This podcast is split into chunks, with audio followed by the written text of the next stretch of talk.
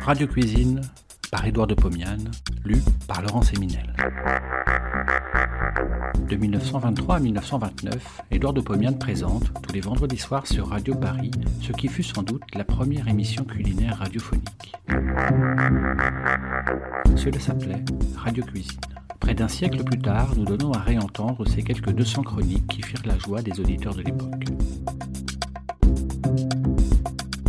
Cette semaine, le poisson et la gastronomie. Étymologiquement, gastronomie veut dire loi de l'estomac. C'est un bien vilain mot pour un art aussi subtil. Heureusement, de nos jours, le mot gastronomie a acquis un sens différent.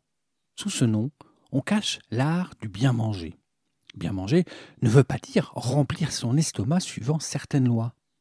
Bien manger veut dire combiner et préparer les matières premières de telle façon qu'elles procurent en nous une impression agréable et qu'elles nous mettent dans cet état d'euphorie qui caractérise la suite d'un bon repas.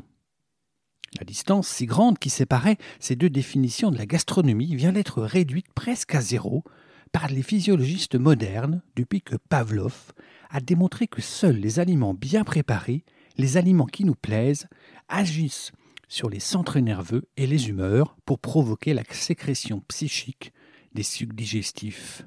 Ainsi donc, ce qui flatte le goût sera bien digéré par l'estomac et l'intestin. Ce qui nous déplaît sera mal digéré. L'art de la préparation des aliments dicte donc des lois à l'estomac et à tout le tube digestif. À valeur nutritive égale, les aliments qui ont la valeur gastronomique la plus élevée sont ceux qui peuvent être préparés avec la plus grande diversité. À ce point de vue, comparons par exemple un beefsteak et un poisson quelconque, un merlan par exemple. Tout d'abord, au point de vue nutritif, 500 g de merlan valent 500 g de viande. Les physiologistes l'ont démontré. Mais si nous regardons le prix de 500 g de merlan, nous voyons qu'il est 5 fois moins élevé que le prix du beefsteak.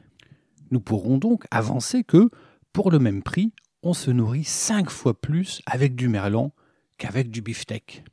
Mais ce n'est pas là de la gastronomie, c'est de l'économie ménagère et de l'hygiène alimentaire. Passons à l'art de la préparation, c'est-à-dire à la diversité de la préparation de ces deux aliments.